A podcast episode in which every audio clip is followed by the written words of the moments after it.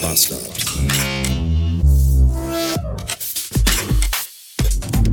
Donnerstag, 329 Beats und ich habe gerade 10 kostbare Minuten meines Lebens auf einem Autobahnparkplatz damit vergeudet, eine Verbindung via Bluetooth zwischen meinem Auto und meinem Telefon herzustellen.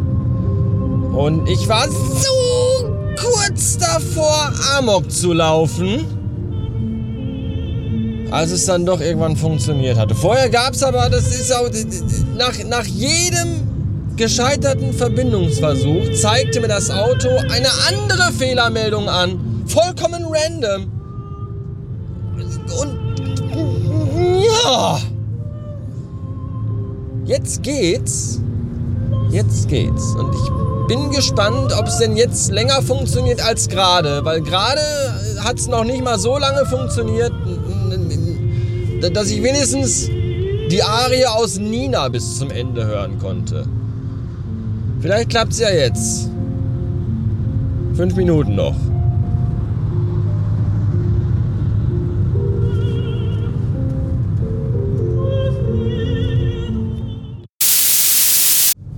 Zu dem Plüschgaul, der draußen bei uns hinten an den Mülltonnen rumlungert, hat sich jetzt übrigens über Nacht noch ein eine sehr hässliche Couch, alte Stühle und ein Home-Trainer dazu gesellt. Und ich hoffe inständig, dass diejenigen, die das dahingestellt haben, auch den Sperrmüll zur Abholung bestellt haben und nicht nur einfach gedacht haben, hey, wenn hier schon so ein altes, altes, altes Pferd rumliegt, dann können wir auch einen Home-Trainer dazu stellen. Ich hoffe nicht. Ich, ich habe aber meine Zweifel, weil wer auch immer das dahingestellt hat, hat sich wirklich richtig viel Mühe gegeben, das maximal beschissen mitten in den Weg zu stellen. Ey Leute, ganz ehrlich, ich weiß nicht, wenn ich Sperrmüll rausstelle, dann stelle ich das irgendwo in die Ecke, neben, hinter die Mülltonnen, stapel das hoch und kompakt und lasse dabei vielleicht noch Tetris-Musik laufen, um mich zu inspirieren.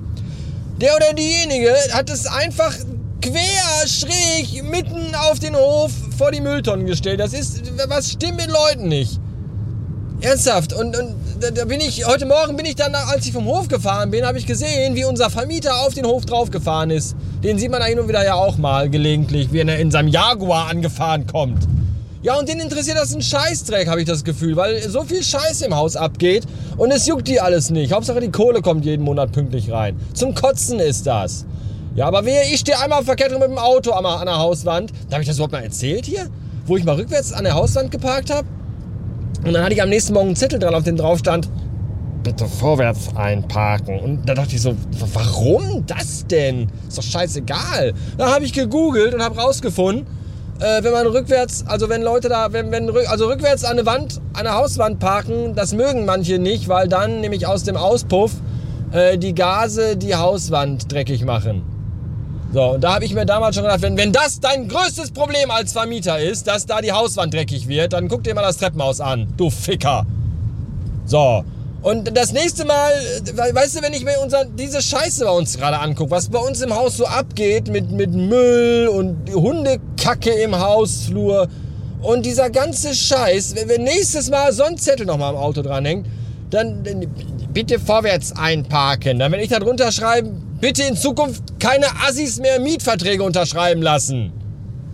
Ernsthaft, dieses Haus verkommt zu einem Drecksloch, das ist schon nicht mehr schön. Apropos Assis, ich habe heute wieder Leute in neon-lachsfarbenen Polohemden gesehen. das ist auch echt. Da, du meine Güte, das ist echt der neue heiße Sommerscheiß. ich habe es euch letztens schon gesagt. Trend, Trend. Neonlachsfarbene Autos sind das nächste große Ding. Ich war aber auch nah an der holländischen Grenze und wir wissen ja, Holländer haben es jetzt mit Geschmack auch nicht so wirklich. Vielleicht, ich habe ja auch nicht gefragt, wo die hergekommen sind, aber das ist ja alles. Ich weiß auch nicht, was das alles ist. Ich war gerade in Emmerich am Rhein und meine Fresse, ich glaube, das ist die traurigste und deprimierendste Stadt, die ich seit langem gesehen habe. Kennt, kennt ihr das, wenn, wenn, wenn Stromberg in der Serie in der letzten Staffel nach Finsdorf versetzt wird? So, ungefähr, nur noch ein bisschen trauriger. Der Altersdurchschnitt in Emmerich der Bewohner liegt ungefähr bei 107 Jahren. Und ich war da in einem Rewe gewesen und das war, also dieser Rewe versprühte den Charme dieses gefliesten Raumes, in dem die beiden Männer im ersten Saw-Film gefangen sind. Das war nicht schön. Manchmal frage ich mich ja, ob auf meiner Stirn geschrieben steht, laber mich bitte voll oder quatsch mich bitte an. Weil ich irgendwie immer der bin, den so Leute vor Supermärkten, die irgendwie für kranke Tiere sammeln oder für tote Kinder oder was weiß ich nicht wofür, weil die labern, ey du, komm mal, hast du fünf Minuten? Nein, hab ich nicht, lass mich in Ruhe. Und auch äh, Obdachlose und so, die quatschen mich immer an, haben sie mal vielleicht ein bisschen Kleingeld für mich. Und gerade eben auf dem großen Edeka-Parkplatz hat er mich auch angelabert und gefragt, ob ich nicht ein bisschen Kleingeld für ihn hätte. Und eigentlich helfe ich ja schon Menschen gerne, wenn ich Zeit und Lust habe. So, und jetzt hatte ich aber weder das eine noch das andere. Ich hatte auch noch nicht mal Kleingeld für den, weil ich habe gar kein Bargeld dabei. Nicht einen Pfennig und einen Cent schon mal gar nicht. Und dann habe ich gesagt, nein, sorry, ich würde echt, aber ich habe überhaupt gar kein Geld dabei. Ich kann den Orangensaft geben. Und dann habe ich ihm aus meiner Kühlbox hinten im Auto einen Orangensaft gegeben. Und da hat er gesagt, ja, ja, die moderne Zeit und alles digital. Und ich so, ja, genau, das ist ganz schrecklich. Nie hat mein Kleingeld dabei, total doof. Ich muss mir auch gleich irgendwas zu essen kaufen hier und ich hoffe, irgendwo hier gibt es auch was, wo man mit Karte bezahlen kann. Und dann hat er noch gesagt, viel Glück wünsche ich dir dabei. Und der war nicht ganz nett gewesen, so. Und dann wollte ich mir dann, weil ich Hunger hatte, einen Döner beim Türken kaufen. Und da hat er mir aber gesagt, der Türke, nicht der Döner, dass man da mit ihm, bei ihm nicht mit, mit, mit also mit Bargeld bezahlen kann.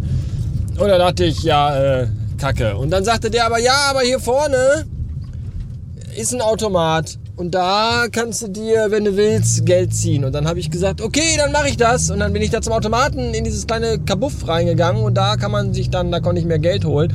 Und als ich aus dem Automaten, also aus dem Kabuff mit dem Automaten wieder rauskam, ins Draußen, und mein Geld in mein Portemonnaie steckend war, da hörte ich von der Seite jemanden rufen, ja, genau so geht's auch. Und das war der der Penner, den ich gerade eben gesagt habe, ich habe gar kein Geld. So.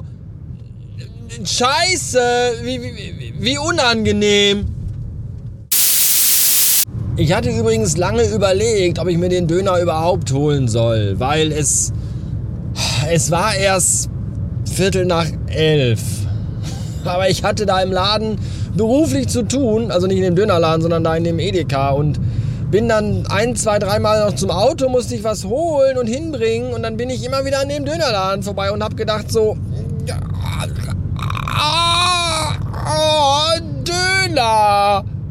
Oh, aber um Viertel nach elf, da gibt es doch sicher ein Gesetz gegen, dass man nicht vor 12 Uhr Döner essen darf, oder? Und dann rief mich ein Arbeitskollege an und der fragte auch so, na, was machst du gerade? Und ich so, ich stehe sabbernd vorm Dönerladen und kämpfe mit mir selbst. Wisst ihr, was der gesagt hat? Der hat gesagt, gönn dir. Und dann dachte ich mir, alles klar, wenn du das sagst, dann mache ich das.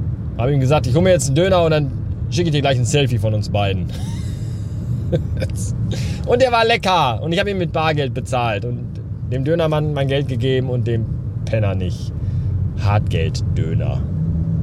Jam, jam, jam, jam, jam, jam.